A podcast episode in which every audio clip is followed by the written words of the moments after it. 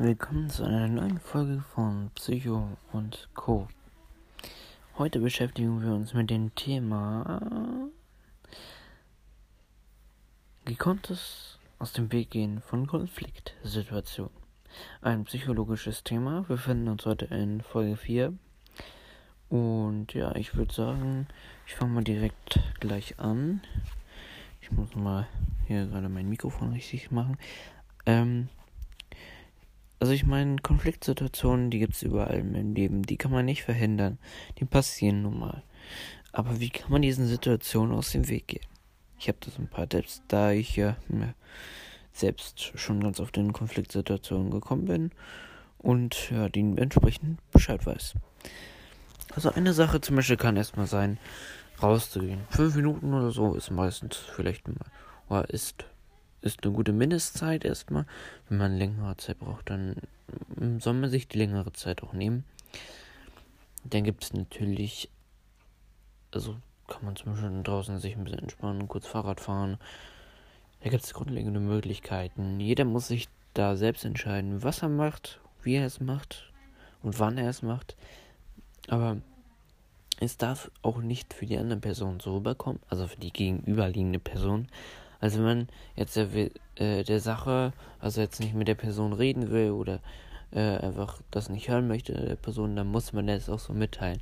Ich brauche mal kurz Zeit, bevor ich hier ausflippe oder so. Das kann man dann kann man auch sagen. Das muss dann die gegenüberliegende Person auch verstehen. Wenn die gegenüberliegende Person das nicht versteht, dann hat diese Person halt ähm, Pech gehabt.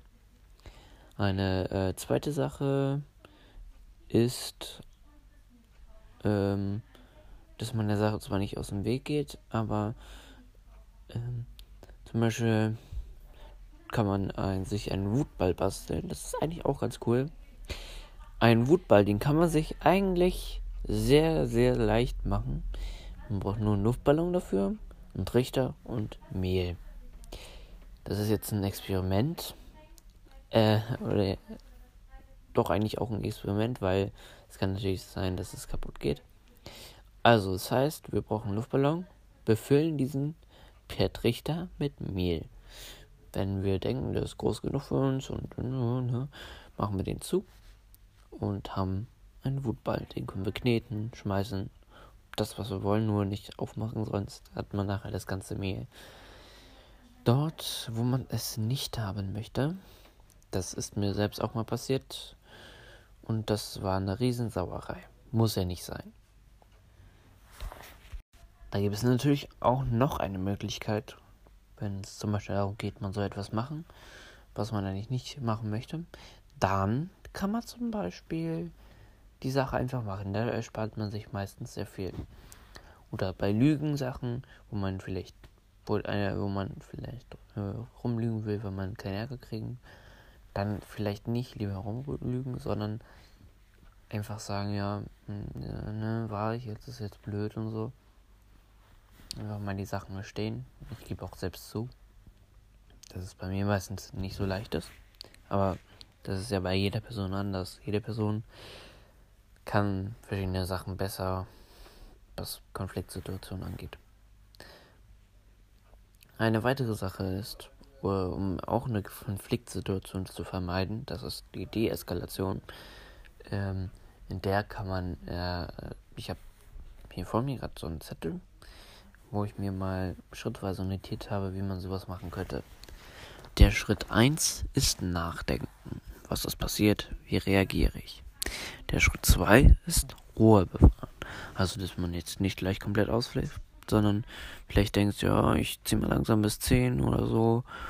Ähm, dann gibt man das natürlich auch zu, was passiert ist.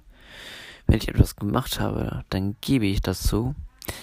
Oder man entschuldigt sich auch, wenn man etwas gemacht hat, was man nicht machen soll. Ähm, und äh, über die Situation reden ist natürlich auch ein wichtiger Schritt. Was, was ist passiert? Was ist besser? Warum ist es passiert.